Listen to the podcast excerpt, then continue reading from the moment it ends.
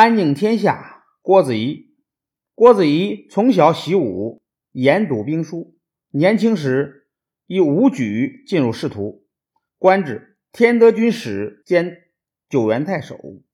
郭子仪凭借杰出的军事才能，立下了赫赫战功，为恢复唐朝中央政权、安定社会、稳定边境、交好少数民族做出了重要的贡献。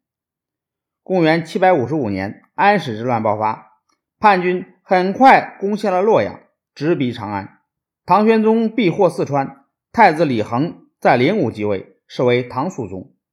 郭氏危难，肃宗任命郭子仪为朔方节度使，担负收复洛阳、长安两京、抗击安史叛军的重任。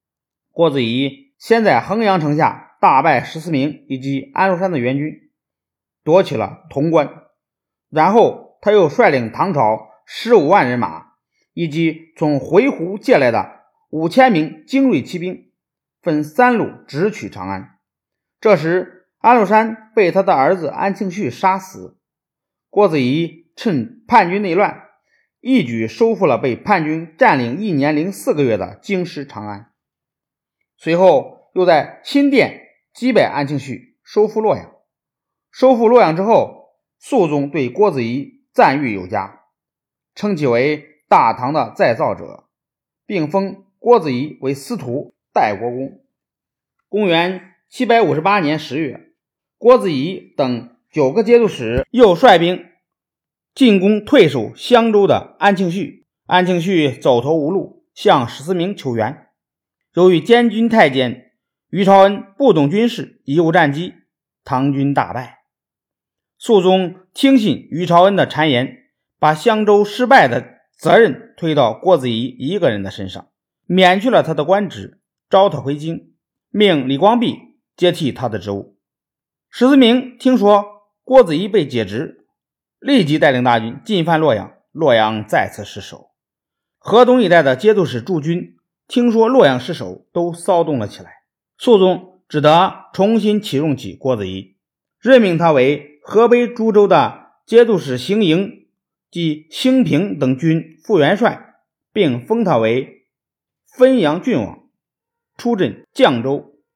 肃宗临死时，把河东的一切军政大权都交给了郭子仪。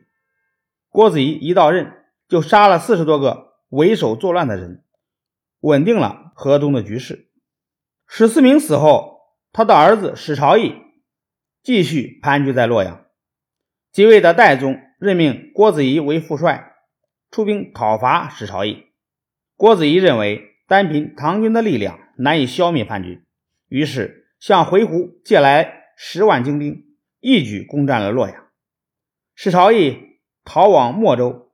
公元七百六十三年，众叛亲离的史朝义自杀。为祸八年的安史之乱终于被郭子仪平定了。安史之乱平定后。郭子仪又平定节度使仆固怀恩等人的叛乱，并多次击退吐蕃军队的进犯，保证了关中和长安的安全。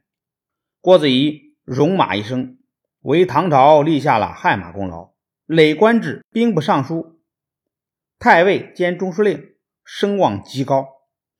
德宗即位，尊为上父，罢兵权。公元七百八十一年，郭子仪病逝。